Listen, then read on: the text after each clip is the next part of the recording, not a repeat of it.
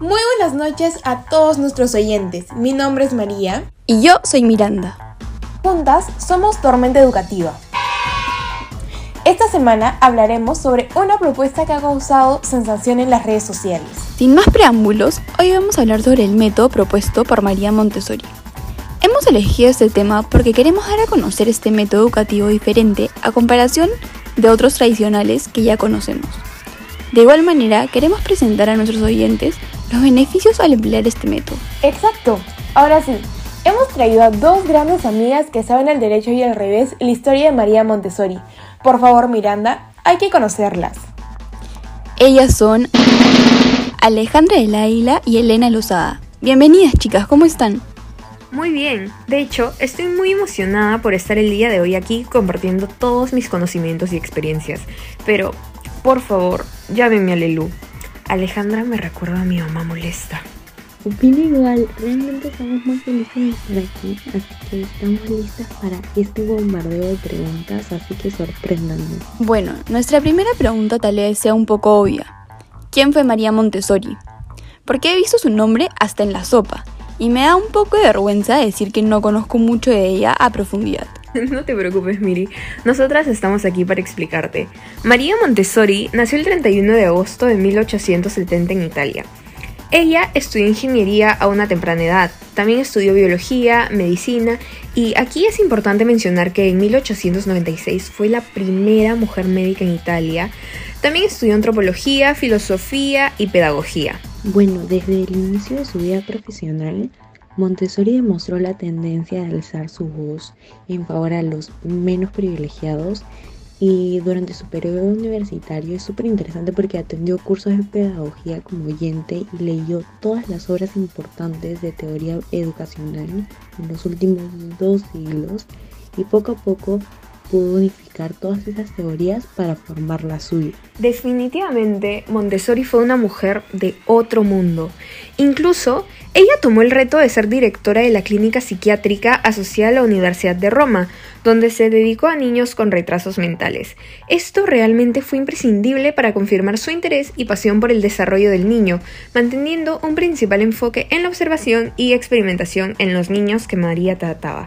Asimismo, en 1910 renunció a este rol para dedicarse completamente a la misión de proteger al niño en su total. Es por ello que fundó la casa, bueno, ya había fundado, pero ahora se dedicó más hacia, hacia la casa de los niños. Gracias a esto obtuvo gran capacidad de observación y descubrió la atracción que los, que los materiales por sí mismos ejercían sobre los niños.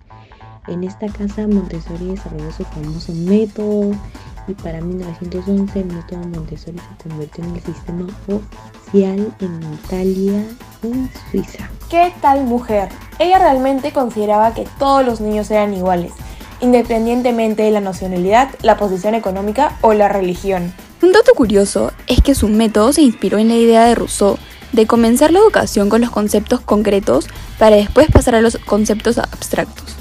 Qué genial está haciendo hablar de Montessori. Realmente estoy aprendiendo tanto. Y tengo una pregunta para ustedes. ¿Cuáles son sus frases favoritas de Montessori? Mm, para mí sería ayúdame a hacerlo por mí mismo.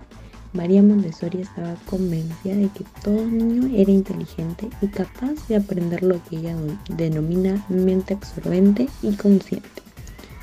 Por lo mismo, su lucha fue insaciable al momento de demostrar que todo alumno tenía posibilidad de aprender, como una habilidad inherente a su, a su esencia misma del niño.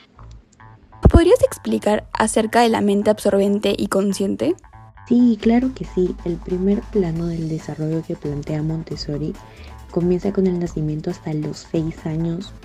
Está caracterizado por la mente absorbente del niño, la cual toma, absorbe todos los aspectos buenos y malos del ambiente que lo, que lo rodea, el lenguaje y la cultura.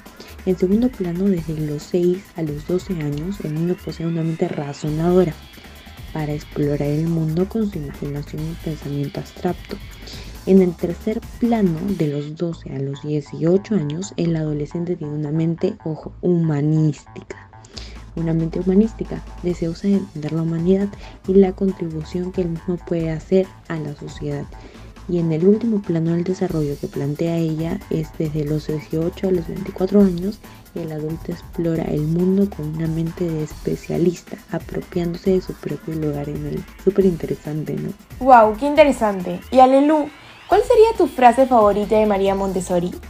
Mmm, qué gran pregunta. Pero la mía es definitivamente el ambiente debe ser rico en motivos que interesen a la actividad e inviten al niño a llevar a término sus propias experiencias.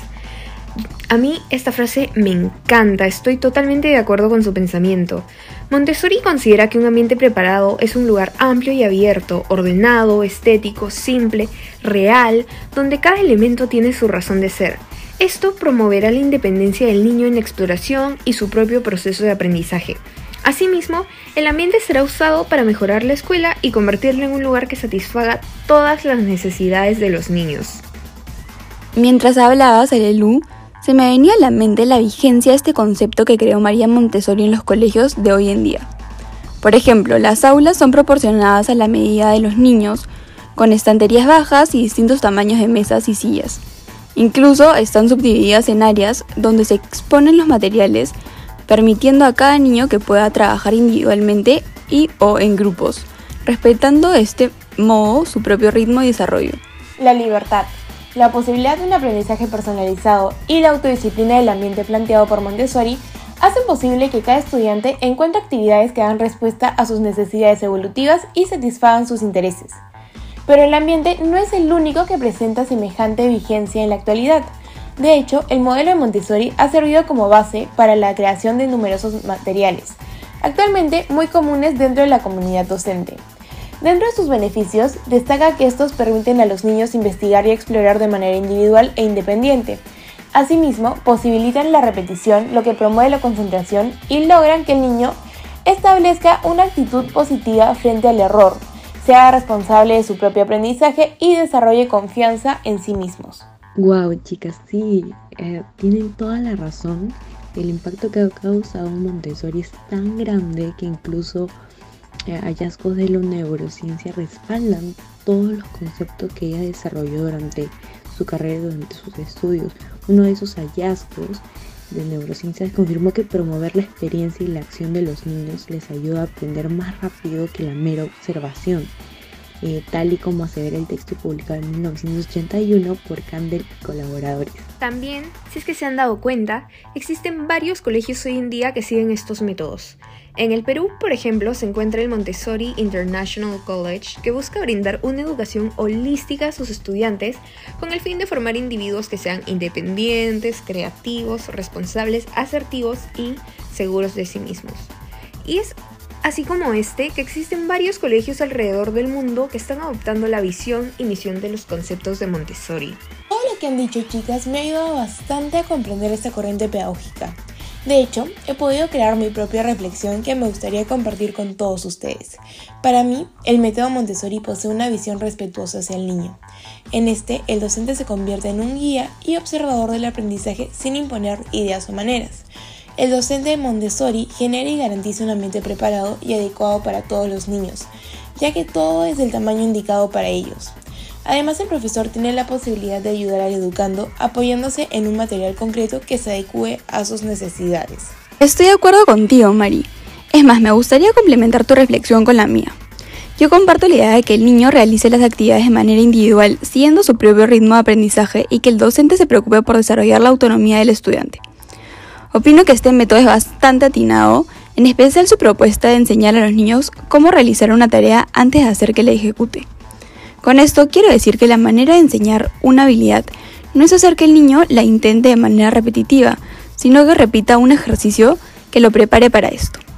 Finalmente me gustaría agregar que este método motiva a los niños a tomar sus propias decisiones según sus tiempos de aprendizaje y remediar sus problemas de manera independiente. Estoy, pero wow, súper sorprendida. Veo que han podido aprender bastante, chicas. Gracias por invitarnos. Ha sido todo un honor ser invitada por ustedes. Realmente, chicas, ha sido todo un gusto poder estar aquí con ustedes. Muchísimas gracias. Y es así como nos despedimos. Gracias a todos por conectarse a Tormenta Educativa.